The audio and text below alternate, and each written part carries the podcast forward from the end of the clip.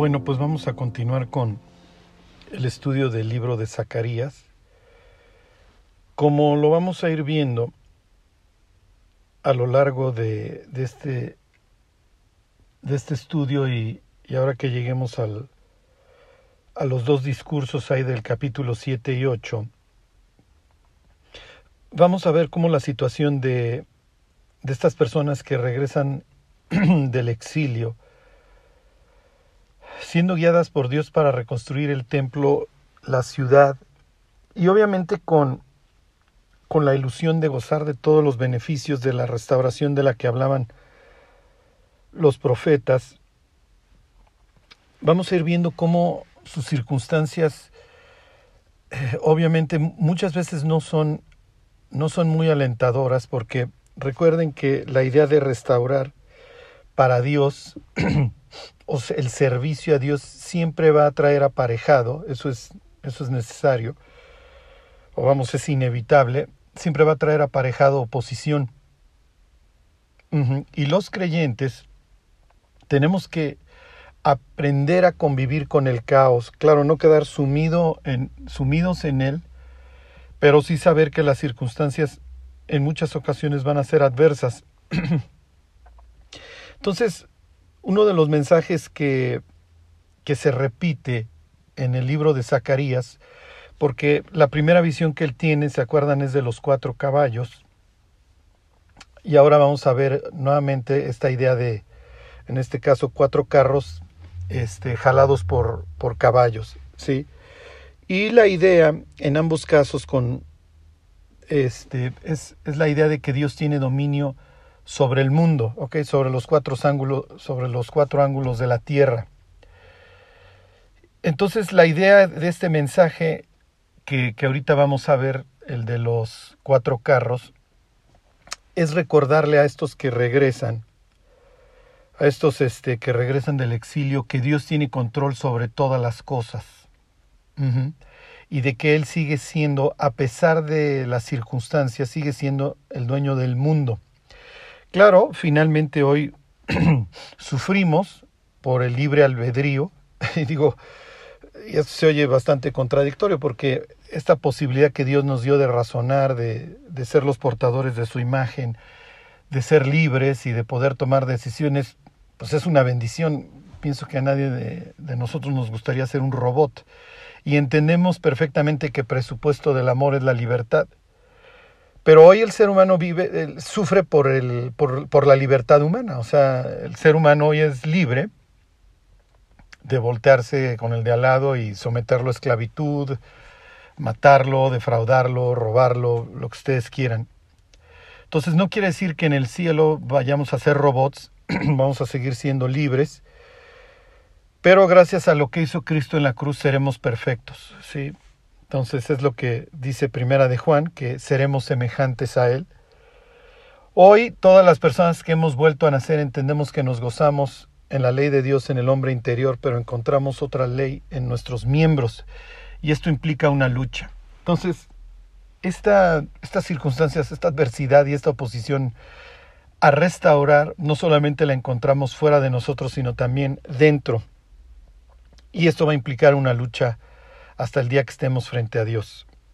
Mientras, lo único que nos queda es caminar con Dios, confiar en Él y entender que es el mensaje de los finalmente, digo entre otras cosas, pero los cuatro caballos, eso implica este, los cuatro ángulos de la tierra, tenemos que recordar que Dios tiene contados nuestros cabellos y de que Él está finalmente controlando, vamos, que a Él no se le ha salido nada de control y que Él sabe lo que está haciendo.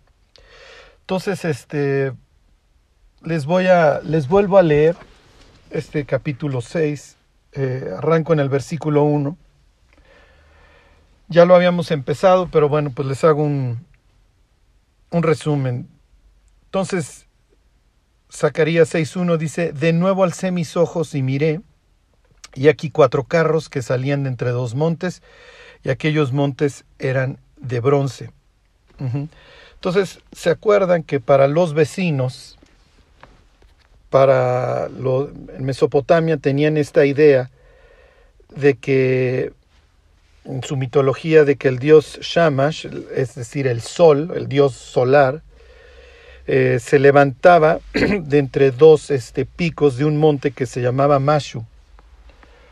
Sí, entonces esto no, esta idea de que salen los carros este, de entre dos montes y que los montes son de bronce no, no es nada nuevo para los que están escuchando esta historia. A nosotros se nos hace algo totalmente extraño, pero para ellos no es, no es nada nuevo, que, que un Dios, este, que, que algo salga de la presencia de Dios entre dos montes de, de bronce. Y aquí, miren, aquí pueden ser dos interpretaciones. Número uno, eh, vamos a pensar que el monte de Sión tiene frente a sí dos picos de bronce y de ahí están saliendo los carros que salen después de haberse presentado delante de Dios. No tendríamos ningún problema con eso. ¿Habría forma de respaldarlo? Sí, se acuerdan que a la entrada del templo, que finalmente el templo simboliza la morada de Dios, la entrada está franqueada por dos este, columnas que son exactamente, ¿se acuerdan?, de bronce. Eso es una interpretación, no hay ningún problema con ella, puede ser. O la otra es simplemente, esto es una polémica contra el, contra el dios solar. Sí, se está burlando hasta cierto punto Zacarías y está diciendo, fíjate que pues los, los carros, los cuatro carros que van a los cuatro ángulos de la Tierra, que implica dominio, que implica que yo mando a mis jinetes por donde se me pega la gana y cabalgan por donde se me pega la gana, salieron de, entre dos picos o dos montes de bronce y no salen delante de la presencia del Dios solar, salen delante de la presencia del Dios que creó todas las cosas, entre ellas el sol, el día 3. ¿Sí? Perdón, este, el día 4. ¿Ok? Entonces, cualquiera de las dos este, interpretaciones le manda el mismo mensaje a los, a los judíos que han regresado. ¿Ok? Los jinetes salen a recorrer la tierra y salen después de presentarse delante de Dios. Y Dios es finalmente el que tiene todo bajo control, aunque hoy tengan oposición de samaritanos, de árabes, etc. ¿Ok? porque finalmente esa es la oposición que están sufriendo estos restauradores. Ok, les leo los colores, el único que va a diferir es uno pues, el de, Apocalipsis 6, es este, ahorita se los leo. 6.2 dice, en el primer carro había caballos alazanes, el segundo carro negros, el tercer carro blancos, y en el cuarto carro caballos overos rucios, rodados. Entonces, este es el único que va a variar. En el Apocalipsis tenemos lo mismo, el negro, el rojo. Digo, bueno, se los digo en orden, el blanco, el negro, el rojo y luego el cloro, ¿se acuerdan? El amarillo, el pálido. Aquí tenemos los, tres los tres mismos colores, excepto el, el cloros, el, el amarillo. Aquí tenemos este que sería este como moteado, ¿sí? Pero bueno, exactamente la misma idea.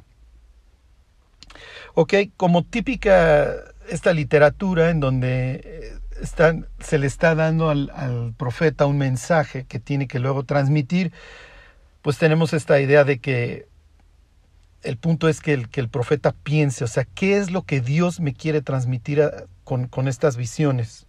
Y viene la pregunta, Versículo 4. Respondí entonces y dije al ángel que hablaba conmigo, Señor mío, ¿qué es esto?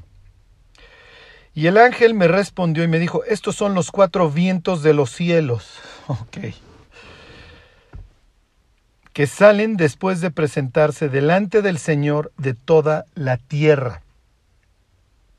Ok, entonces se presentan delante del Señor de toda la tierra. Espero que ya les haya venido para estos instantes alguna escena en donde alguien se presenta delante del Señor. Si les vino a la mente esta idea del consejo divino en la escena de, ¿se acuerdan cuando Acab y Josafat están dilucidando si van a ir ahí a reconquistar Ramot de Galad y entonces se presentan,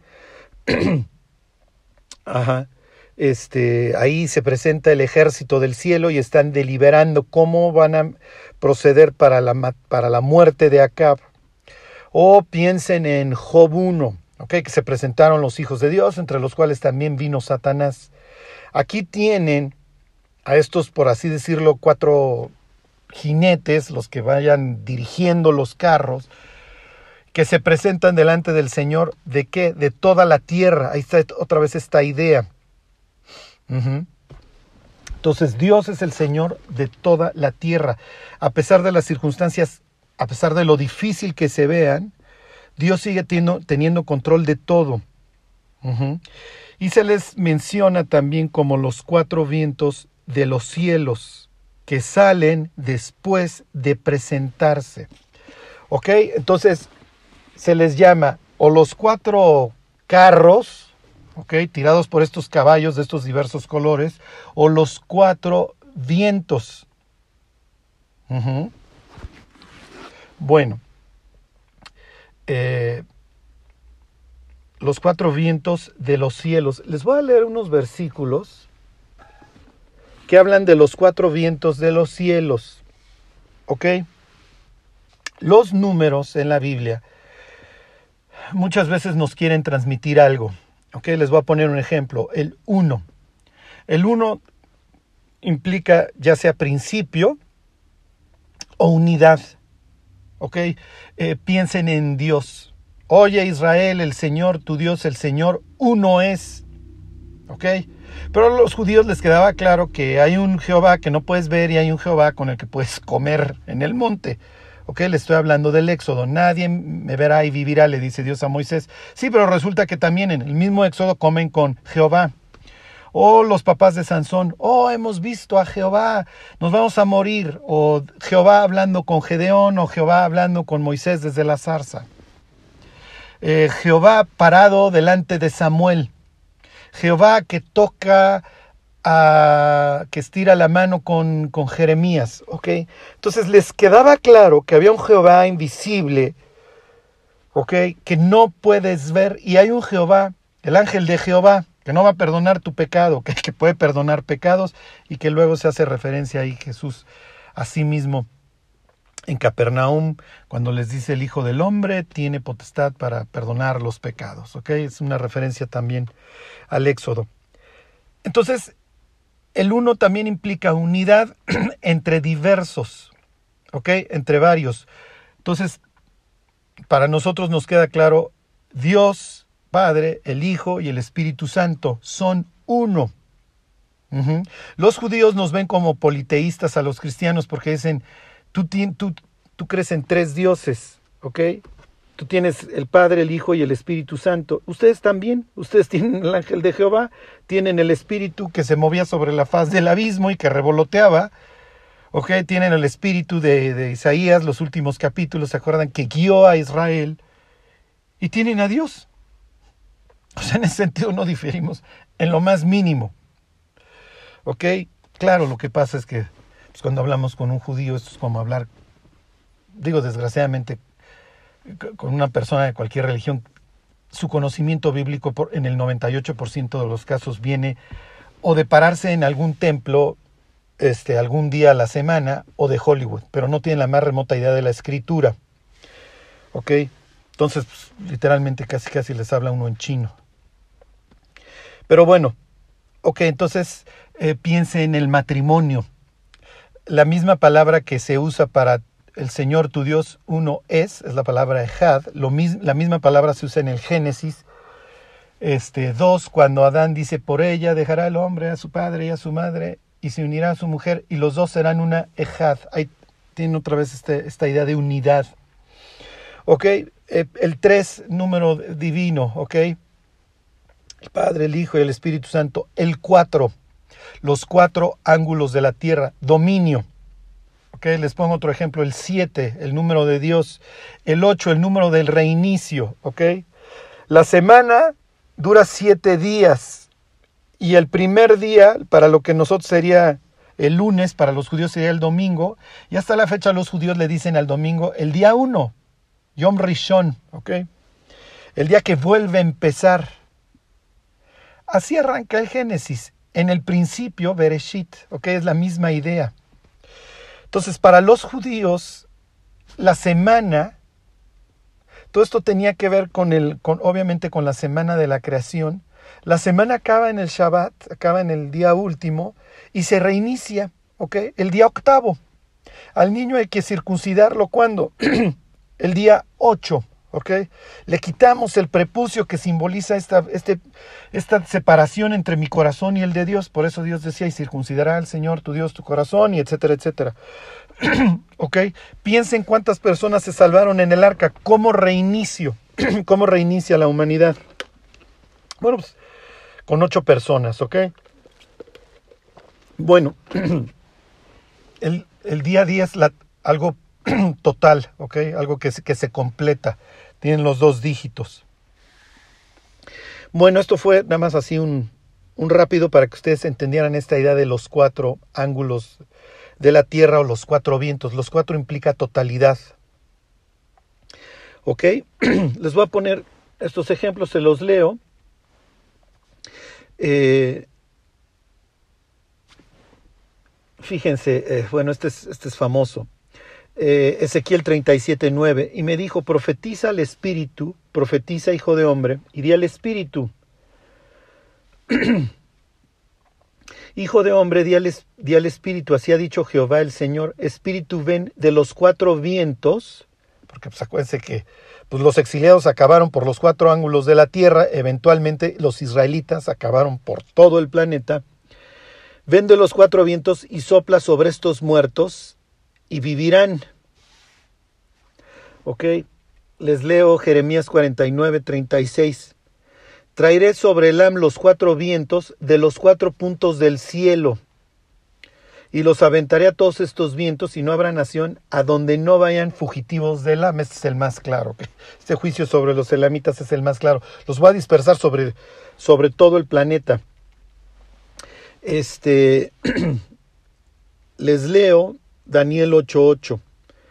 Y el macho cabrío se engrandeció sobremanera, está hablando sobre de los griegos, de Alejandro, pero estando en su mayor fuerza, aquel gran cuerno fue quebrado y en su lugar salieron otros cuatro cuernos notables. ¿Hacia dónde? Eso lo entendemos, ¿se acuerdan? Hacia los cuatro vientos del cielo. para el norte, para el sur, para el este y para el oeste. ¿Ok? Entonces, se los pongo como ejemplo para que ustedes vean esta idea de totalidad. Ok, pero esta idea de los cuatro vientos del cielo no siempre implica eso de la totalidad. Hay un caso, de hecho, ahorita no me detengo en el caso del capítulo 7 de Daniel, ok, en donde encontrarían esta mención, pero se los voy a leer en el Apocalipsis y van a ver lo que implica en este caso los cuatro vientos del cielo. ¿Ok? ¿Por qué se le llama también a estos jinetes los cuatro vientos de los cielos. ¿Ok? Dice el 7.1 del libro de Apocalipsis, y esto lo vamos a ver ya, obviamente, porque ya acabamos el capítulo 6, los martes. Dice, después de esto vi a cuatro ángeles en pie sobre los cuatro ángulos de la tierra, misma idea, los cuatro ángulos de la tierra, y dice, ¿qué están haciendo? Que detienen los cuatro vientos de la tierra que los están deteniendo. Y la misma idea vamos a ver ahorita en Zacarías 6. Los caballos ya les surge salir corriendo. ¿Ok? Es, es esta idea de que los tengo que detener. ¿Ok? Piensen como, como caballos en el hipódromo que en cuanto les abren las puertitas salen disparados. Esa es la idea. Esa es la idea precisamente de la tribulación. Arranca y empiezan a cabalgar los cuatro jinetes. ¿Ok? Sin embargo, aquí tienen cuatro ángeles que los están deteniendo. Y ahora sí, les redondeo toda la idea. Piensen que los jinetes están delante de la presencia de Dios, a punto de salir de su presencia entre, de entre estos dos montes de bronce para ir a recorrer la tierra y tienen tal deseo de salir corriendo o hay como olla express que los ángeles los tienen que estar deteniendo. Dice, ¿para qué? Para que no soplase viento alguno sobre la tierra, ni sobre el mar, ni sobre ningún árbol. Sí, nada más que sucede que si no soplan los vientos sobre la tierra, ni sobre el mar, ni sobre ningún árbol, nos morimos. No hay marea, no hay nada. Ok, ¿cuál es la idea? Que no están deteniendo en sí el viento, están deteniendo a estos que simbolizan los cuatro vientos que les surge salir corriendo. Ok, ya en el estudio de Apocalipsis el martes vemos para qué los detienen. Ok, los que le sigan leyendo ahí de curiosos van a ver que la idea, te detengo porque antes tengo que sellar a 144 mil judíos y luego ya, te, y luego ya los libero. ¿Ok? Bueno, entonces, estos cuatro carros, obviamente, la idea es que van a traer este, van a recorrer la tierra. Apocalipsis 6, pues que ya lo vimos largo y tendido, pues nos da obviamente esta idea de que empiezan a traer caos sobre ella y traen juicio sobre ella. Ok, me regreso a Zacarías. Ok, y esto se pone bastante interesante. Les vuelvo a leer Zacarías 6.5, dice, y el ángel me respondió y me dijo, estos son los cuatro vientos de los cielos, ya los vimos cómo toma esta idea Juan en el Apocalipsis, que salen después de presentarse del Señor de toda la tierra. Y aquí viene algo bastante interesante. El carro con los caballos negros salía hacia la tierra del norte. Les voy a pedir que ustedes vean un mapa del mundo en donde de preferencia vean todos los países y ustedes vean, sitúen a los países del tercer mundo y sitúen a los países del primer mundo. Y lo que van a ver es prácticamente una constante. Los países del norte son primermundistas y los países del sur no. No siempre. Digo, ahí está Australia. ¿Ok? Pues si ustedes ven Europa o América, bueno, pues no pudiera estar más claro. Sí. Esto es, y ahorita, ahorita entro a esta idea del, del norte, ¿ok? Dice, y los blancos salieron tras ellos, el blanco sale tras los negros hacia el norte, y los soberos salieron hacia la tierra del sur. Y los alazanes salieron y se afanaron por ir a recorrer la tierra. Y dijo, id, recorred la tierra, y recorrieron la tierra. Ok, entonces vamos a pensar Apocalipsis 6, que para estos momentos ustedes ya son expertos. Ok, tenemos blanco, ok, la bestia, rojo la guerra, negro el hambre, escasez, ¿se acuerdan? Dos libras de trigo por un denario y seis libras de cebada por un denario, pero, y la élite, no dañes el aceite ni el vino, y el cuatro, para el cloros, la enfermedad, la peste, para, herir con espada, con hambre, con mortandad y con las fieras de la tierra. Si nosotros tomamos esta idea y se la aplicamos a los jinetes de Apocalipsis, lo que vamos a tener con claridad es que la bestia y el hambre salen a recorrer el norte, lo cual sería, en el caso del hambre, bastante extraño. Ok, que tengas una América del Norte y una Europa que, que empieza a sufrir la escasez lo cual sería, desde un punto de vista, como les diré, de hoy, sería bastante sensato porque hoy los países primermundistas mandan por un tubo a Dios porque se ven como superiores y ven su ciencia y su progreso, como ya ven ustedes, tercermundistas retrógradas, algunos de ustedes todavía que creen en Dios, pero a la hora que empiece a escasear y empiece el hambre, si la idea de Dios es hacer que los hombres se vuelvan de sus malos caminos y darles una oportunidad de arrepentimiento, esto suena bastante lógico. Y es natural que a la bestia se le recibe pues con bombo y platillo. Piensen en la inauguración del túnel en Suiza, pues con bombo y platillo es natural que la bestia sea recibida con bombo y platillo en el norte. Pero, y aquí digo, estoy especulando porque esto todavía no sucede, nada más lo estoy como intentando acomodar las fichas. Ahorita les voy a decir qué implica el norte para, para, este, para este auditorio, ¿ok? Me lo traje a valor presente y estoy especulando. Ahorita les voy a decir qué entienden ellos por norte y es bastante interesante, ¿ok? Bueno, les leo Versículo 7, nuevamente, y alazanes salieron y se afanaron por recorrer, ir y recorrer la tierra.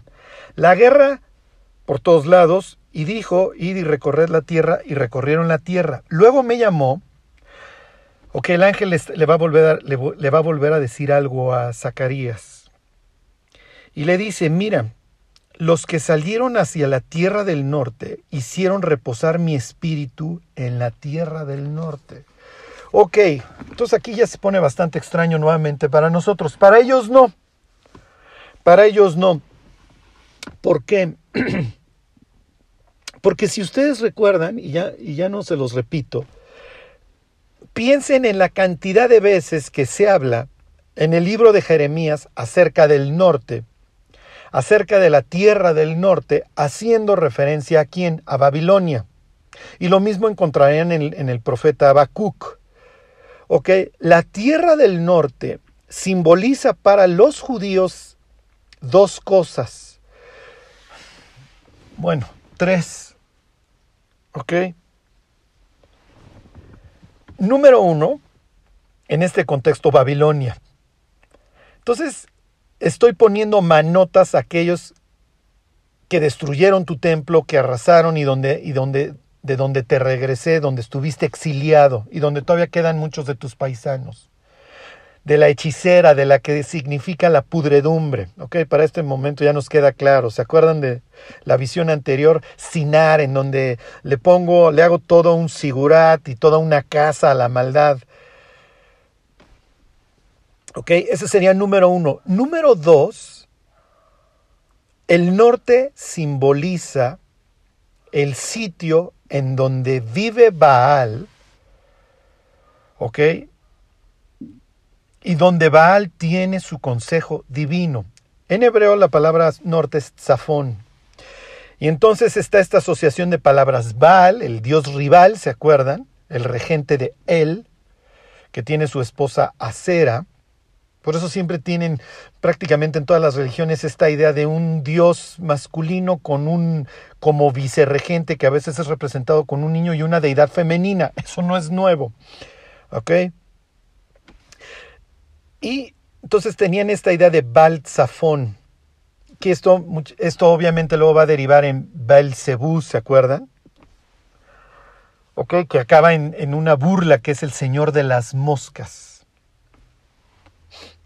Ok, pero bueno, Bal y Zafón es una idea que para los judíos, para los judíos el norte no es algo bueno. Si ustedes toman un mapa de la tierra de Israel, lo que van a ver en el noroeste es Tiro y Sidón. Acuérdense que Dios usa al rey de Tiro para literalmente lo usa como modelo del Satán, del diablo, del lucero que cayó y lucero que se paseaba, ¿se acuerdan? Quería estar a los lados de dónde? A los lados del norte. ¿Ok? Entonces también el norte se usa a veces para representar al monte de Sión. Por eso ahí también se paseaba Lucifer, a los lados del norte. ¿Ok? Ahorita se los leo. Al noreste encontrarían ustedes Basán. ¿Y quién vivía en Basán? Ahí vivía Og, ¿okay? un rey impío, ¿okay? un gigante. Y ahí en Basán, si se acuerdan, llegaron los danitas. Ahí se establecieron una tragedia ahí que narra el libro de jueces. Y luego ahí empezaron a adorar a los faunos. ¿ok? Durante la época de Jeroboam. Entonces, la asociación en, para un israelita del norte, el norte es malo, muy malo. Si ustedes ven, este, ¿qué es este? Ezequiel 38, ¿de dónde viene Gog? Ok, del extremo, del norte. Les voy a leer este Este, ahorita se los leo. Entonces, esta idea del norte para los judíos apesta a azufre. Porque para mí el noreste me representa a Sidón, ¿ok? Tiro, ¿de dónde viene Jezabel? Pues sí, la importamos del norte. Y vean el desastre y la masacre que llevó a cabo. En el noreste tengo la repugnante este, adoración a los faunos y a, este, este altar que puso Jeroboam tanto en Betel como allá, ¿ok? En el noreste. Años más tarde, ¿se acuerdan? Los griegos iban a asociar la, caverna esta en Cesarea de Filipo con la entrada, con la puerta del infierno. Entonces todo esto apesta, ¿ok? A azufre. Más allá está Babilonia, peor, ¿ok? Y desde un punto de vista cósmico, en mi, en mi idiosincrasia, está el asiento, está el monte, ¿ok? Del norte, en donde Baal tiene también su consejo. Claro, ese es un dios falso. Finalmente, el único monte que eventualmente reinará es el de mi Dios, es el de Jehová. Entonces tengo esta triple asociación del norte. Una buena, que es donde Dios está, y las otras dos malas. ¿Ok? El, el, norte físico y el norte espiritual malo, en donde está el consejo de Baal. Fíjense, se los voy a leer para que vean todas estas asociaciones dice este, Isaías 14, 13, está hablando de, Lucero. Bueno, se los leo, este, de dónde cayó Lucero, fíjense, se los leo desde el 12. ¿Cómo caíste del cielo, oh Lucero, hijo de la mañana? Cortado fuiste por tierra, tú que debilitabas a las naciones. tú que decías en tu corazón, subiré al cielo, en lo alto, Junto a las estrellas de Dios levantaré mi trono y en el monte del testimonio me sentaré a los lados de Tzafón, a los lados del norte, sobre las alturas de las nubes, subiré y seré semejante al Altísimo. Acuérdense que Dios se de, perdón, el diablo se dedica a imitar lo que Dios hace. Entonces Dios habita a los lados del norte. Bueno, pues yo también hago mi consejo divino y también lo hago en el norte. Si se entiende, acuérdense Apocalipsis 13, tienes la Trinidad satánica, tienes a la bestia, al falso profeta y al dragón. Entonces es, Dios dice, y esto ya lo veremos a largo detalle ahora, los martes, que, que los mandamientos fueran recordados. Entonces había que traer una señal o en la mano derecha o en la frente o entre los ojos y, y pues dónde va a poner el sello el diablo. Lo mismo. ¿Ok?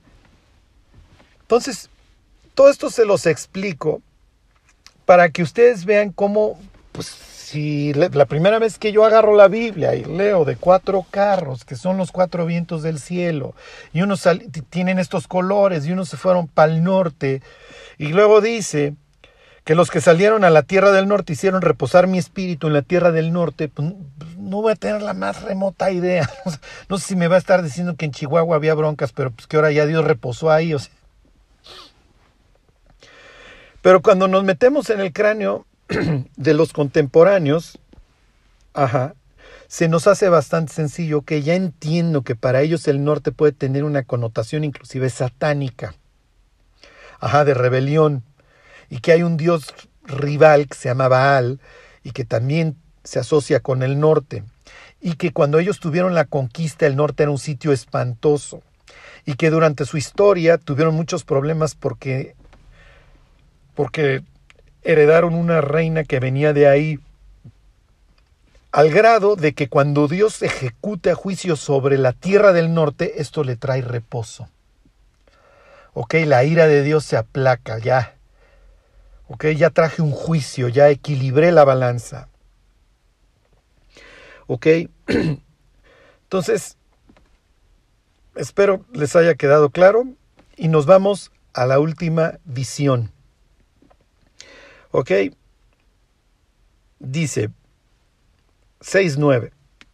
Vino a mi palabra de Jehová diciendo, toma de los del cautiverio a Geldai, a Tobías y a Jedaías, los cuales volvieron de Babilonia, nuevamente esta idea de la tierra del norte, e irás tú en aquel día y entrarás en casa de Josías, hijo de Sofonías. Esto es común, esto es común la idea de Isaías un día se va a encontrar ahí con, con el rey este, le estoy hablando de capítulo 6, este, Acaz, y toma testigos. Eh, Jeremías, para representar este, un futuro glorioso, compra un terreno a pesar de que tiene la conquista encima y entonces manda a llamar testigos. Y aquí nuevamente vamos a tener esta idea de testigos. la idea es que la, ¿cómo les diré? El mensaje se transmita de generación en generación a través de estos testigos. ¿Ok? Entonces se va a tomar a, estos testigos que vienen del exilio. ¿Por qué? ¿Por qué tomar testigos que vienen del exilio? Porque ellos ya saben que Dios cumple sus promesas, tanto las buenas, tanto sus amenazas, como las, tanto las malas como las buenas.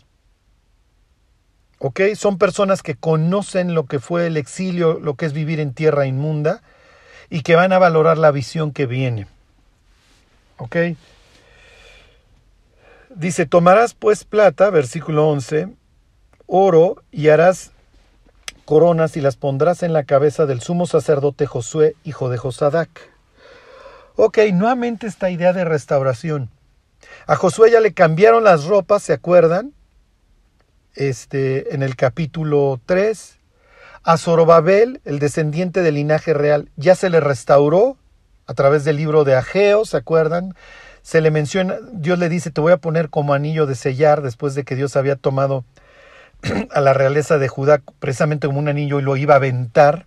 Eso decía Jeremías 22. Entonces nuevamente tenemos esta idea de la restauración. Ya, no vivas con tus culpas antiguas. Vamos a hacer unas coronas y las vamos a poner sobre la cabeza, en este caso, del sumo sacerdote Josué. Versículo 12 y le vas a dar este mensaje. Así habló Jehová de los ejércitos, diciendo, He aquí el varón cuyo nombre es el renuevo, el cual brotará de sus raíces y edificará el templo. ¿Ok? Esta idea del renuevo que va a venir, la palabra se acuerdan es Semach, ya la habíamos visto en el libro de Zacarías. ¿Ok?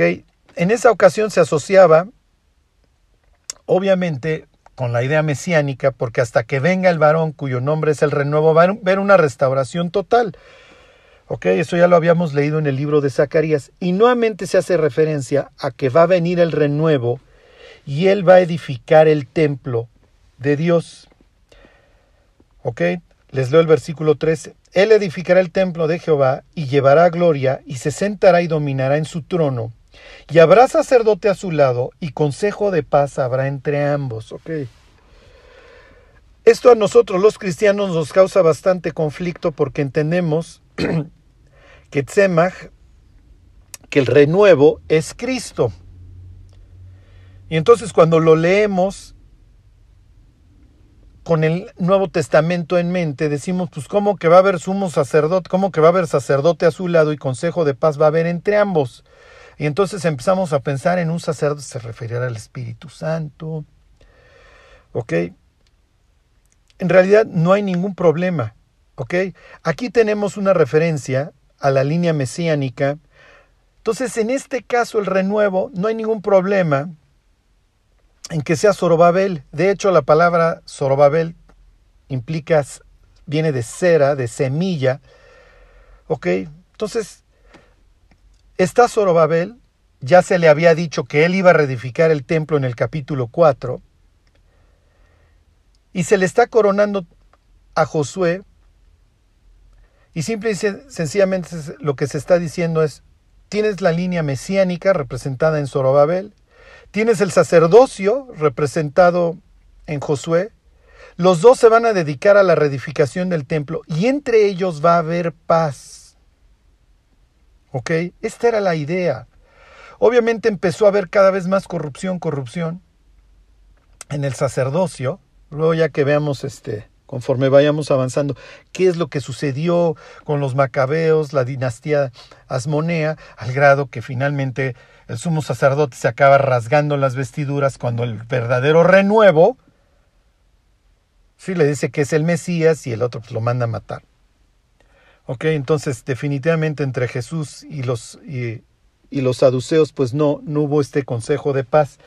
Aquí de lo, que se, de lo que se trata es, se está ubicando tanto al linaje real como a los sacerdotes de que entre ellos tiene que haber paz.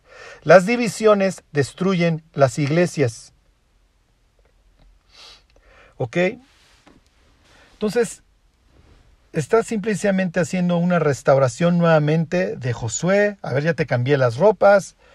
Ahora vamos a hacer una coronación simbólica y te estoy diciendo que el renuevo, ¿ok? Que viene de la raíz que viene de Judá, ahorita les, les leo dónde se emplea esta palabra, que espero que se acuerden, nuevamente, él va a edificar el templo. ¿Ok? Y entre ambos va a haber, va a haber, este, va a haber paz entre el sacerdocio y el linaje real. Ni uno... La idea es que uno no va a aplastar al otro, ya, para que, para que me entiendan. Miren, si se acuerdan, a ver, me voy a ir este, a Jeremías capítulo 23. ¿Sí? Versículo 5. Dice, he aquí vienen días, dice Jehová, en que levantaré a David renuevo, misma palabra que, que se emplea ahí en Zacarías 6, Semach, renuevo justo, y reinará como rey, el cual será dichoso y hará juicio y justicia en la tierra. Entonces la idea es que este renuevo viene de la línea de David. ¿Ok? Entonces, cuando se habla de este renuevo no puede estarse refiriendo, aunque en el contexto se habla de Josué, el sumo sacerdote, y se le está coronando. Ok, la idea es, a ver, te corono Josué, tú eres el sumo sacerdote, pero va a venir un renuevo, viene un renuevo, ¿de dónde? Ya lo dijo Jeremías, de la casa de David, él va a edificar el templo, se lo acabo de decir en el capítulo 4, y entre ustedes dos tiene que haber paz. Tan tan, ¿ok? Se los acabo de leer y ahorita les hago una explicación rápidamente teológica de qué pasa con Jesús y el sacerdocio. ¿Ok? No me voy a detener mucho ahí, pero sí es muy importante que, el, que lo entendamos. Ok, dice versículo 15. Y los que están lejos, eh, perdón, versículo 14. Las coronas servirán a Helem, a Tobías, a, Jedaías y a Gen, hijo de Sofonías, como memoria en el templo de Jehová. Entonces, la idea de hacer estas coronas y mantenerlas en el templo es recordar esta visión y que los sacerdotes siempre tuvieran en mente, ¿ok? Este respeto y este, ¿cómo les diré? Este consenso que tenía que haber entre la casa reinante, los descendientes de Judá, perdón, los descendientes de David y los sacerdotes. Eventualmente, y desde un punto de vista histórico, los sacerdotes empezaron a tomar cada vez mayor preeminencia. ¿Ok? Bueno, y lo que estamos leyendo, digo, se olvidó y se tiró a la basura. Versículo 15. Y los que están lejos vendrán y ayudarán a edificar el templo de Jehová, y conoceréis que Jehová de los ejércitos me ha enviado a vosotros, y esto sucederá si oyereis obedientes la voz de Jehová vuestro Dios. Ok, aquí hay tres cosas. Número uno, se le alienta a Josué, obviamente a la casa, a los descendientes de David, diciéndoles que van a seguir regresando personas del exilio. ¿okay? Van a venir los que están lejos y continuarán. ¿okay? Este anhelo de la restauración y de la reconstrucción no se va a detener en ellos, sino que va a haber más gentes que asuman su rol como hijos de Dios, que se levanten a hacer aquello para lo cual Dios los llamó. Tan tan. Y traído a tiempo presente, ¿qué implica? Que los cristianos apaguen la tele y asuman su rol. ¿Ok? Número dos, Jeremías decía que cuando un profeta profetizare paz, se tenía que cumplir la paz que profetizaba. Se lo dice un falso profeta que está, se dedica a profetizar paz cuando el pueblo no puede estar viviendo peor que le dice, oye, lo único que le pudiera estar profetizando a este pueblo es destrucción y juicio. Pero tú te dedicas a darles a tole con el dedo, que se cumpla. Y obviamente la paz de los falsos profetas nunca llegó, lo que llegó fueron los caballos de Nabucodonosor y el arrase. Entonces aquí está diciendo Zacarías, ustedes se van a dar cuenta que yo no soy un falso profeta, porque lo que les estoy profetizando se va a cumplir. Y efectivamente en el año sexto de Darío se, se acaba de completar se acaba de restaurar el templo. Ok, entonces las profecías de Zacarías tienen que ser tomadas en cuenta como verdaderas porque lo que dijo se cumplió. Y número tres, esto va a suceder, dice Zacarías. tampoco es que vaya a haber paz porque yo se los profeticé de a gratis. Esto va a suceder si ustedes están dispuestos a escuchar la voz de Dios. Y esto sirve como prólogo, como preámbulo para los siguientes dos capítulos que vamos a, a ver los próximos domingos, que son muy, muy interesantes. Ok, termino con esta idea. Ok. Entre el, entre el sacerdocio y el linaje real, dice Zacarías, va a haber paz. ¿Ok? Va a haber consenso. Se los, se los leo. Dice, Él edificará el templo. ¿Ok? Y llevará gloria y se sentará y dominará en su trono. Y habrá sacerdote a su lado y consejo de paz habrá entre ambos. Cuando venga el Mesías, va a tener un sacerdote a un lado y va a haber consejo de paz entre ambos. ¿Por qué sí? ¿Por qué no? Y aquí viene la pregunta de los 64 mil. ¿Es Jesús el rey? Es lo que se dedica a decir Lucas en su evangelio. ¿Ok? Lo que dirían los sabios que vienen de Oriente a adorar a Dios y le traen oro. ¿Ok? ¿Es Jesús rey? Bueno, eso es lo que el propio Pilato diría. De hecho, la crucifixión es una especie de coronación y es una polémica contra las coronaciones de los romanos, pero no me desvío de ahí. ¿Qué diría Juan en el Apocalipsis que trae inscrito en, en el muslo Jesús? Ok, Jesús es el rey de reyes. ¿Es Jesús sacerdote?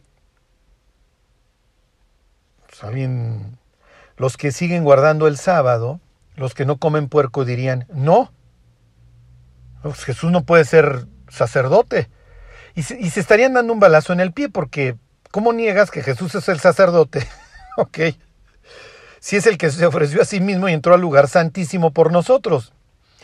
¿Puede Jesús entrar al lugar santísimo?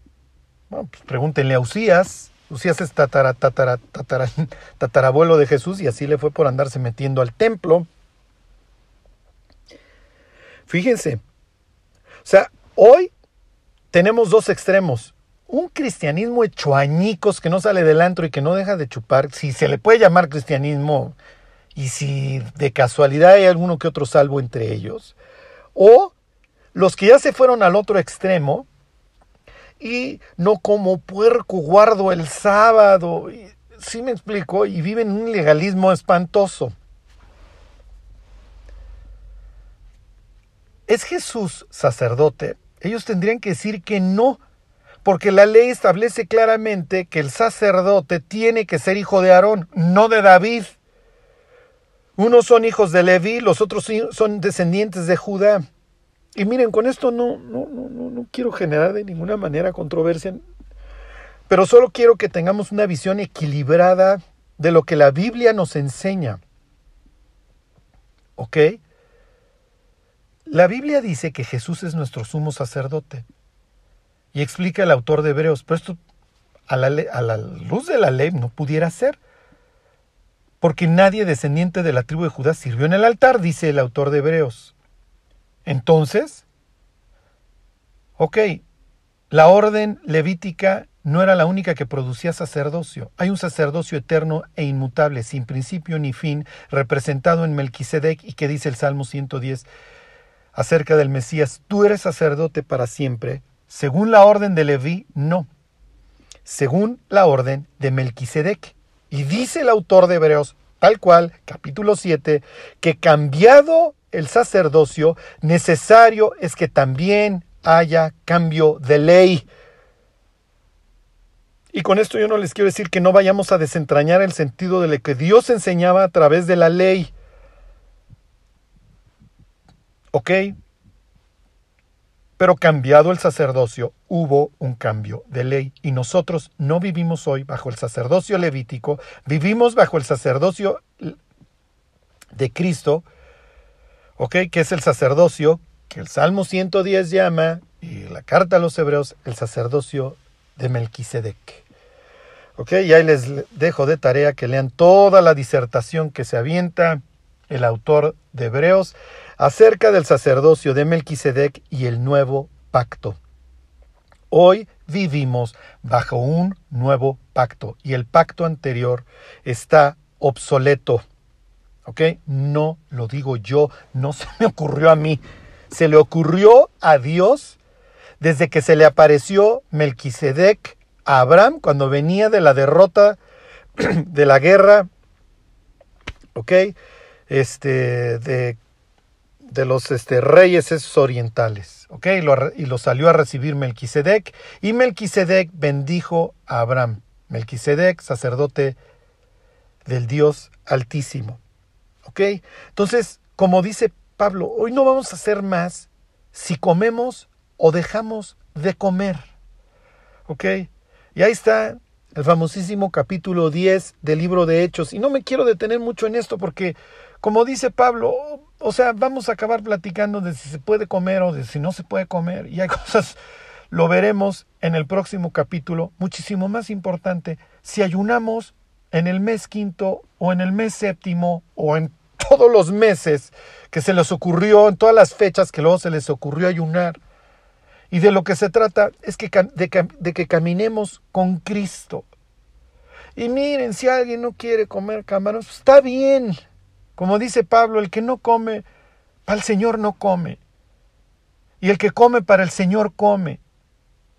Pero ya vamos a dejar de juzgarnos unos a otros que si tú comes y que si yo no como. El que guarda el sábado, dice Pablo, para el Señor lo guarda. Y el que no lo guarda, para el Señor no lo guarda. Pero al fin y al cabo, dijera Pablo, y eso es lo que acabamos de leer en el capítulo 6, del Señor es la tierra y su plenitud.